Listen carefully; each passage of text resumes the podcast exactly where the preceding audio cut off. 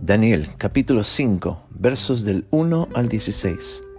El rey Belsasar hizo un gran banquete a mil de sus príncipes y en presencia de los mil bebía vino.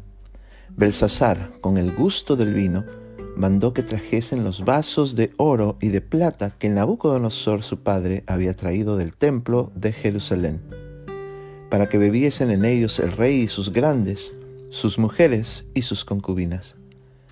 Entonces fueron traídos los vasos de oro que habían traído del templo de la casa de Dios que estaba en Jerusalén, y bebieron en ellos el rey y sus príncipes, sus mujeres y sus concubinas.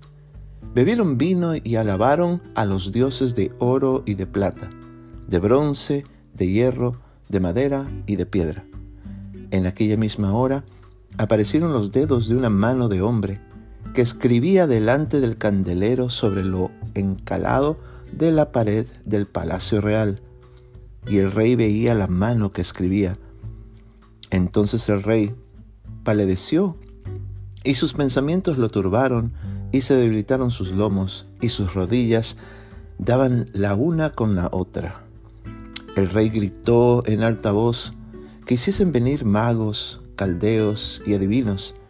Y dijo el rey a los sabios de Babilonia, cualquiera que lea esta escritura y me muestre su interpretación, será vestido de púrpura, y un collar de oro llevará en su cuello, y será el tercer señor de el reino. Entonces fueron introducidos todos los sabios del rey, pero no pudieron leer la escritura ni mostrar al rey su interpretación.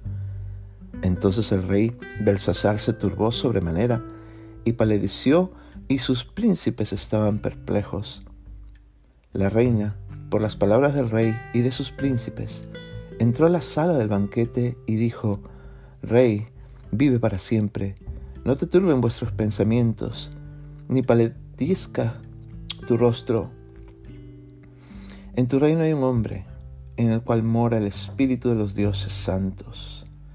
Y en los días de tu Padre halló en él luz e inteligencia y sabiduría, como sabiduría de los dioses, al que el rey Nabucodonosor tu Padre, oh rey, constituyó jefe sobre todos los magos, astrólogos, caldeos y adivinos, por cuanto fue hallado en él mayor espíritu y ciencia y entendimiento, para interpretar sueños y descifrar enigmas y resolver dudas.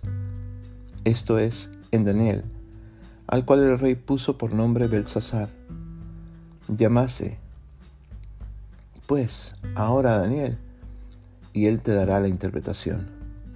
Entonces Daniel fue traído delante del rey, y dijo el rey a Daniel, ¿Eres tú aquel Daniel de los hijos de la cautividad de Judá que mi padre trajo de Judea?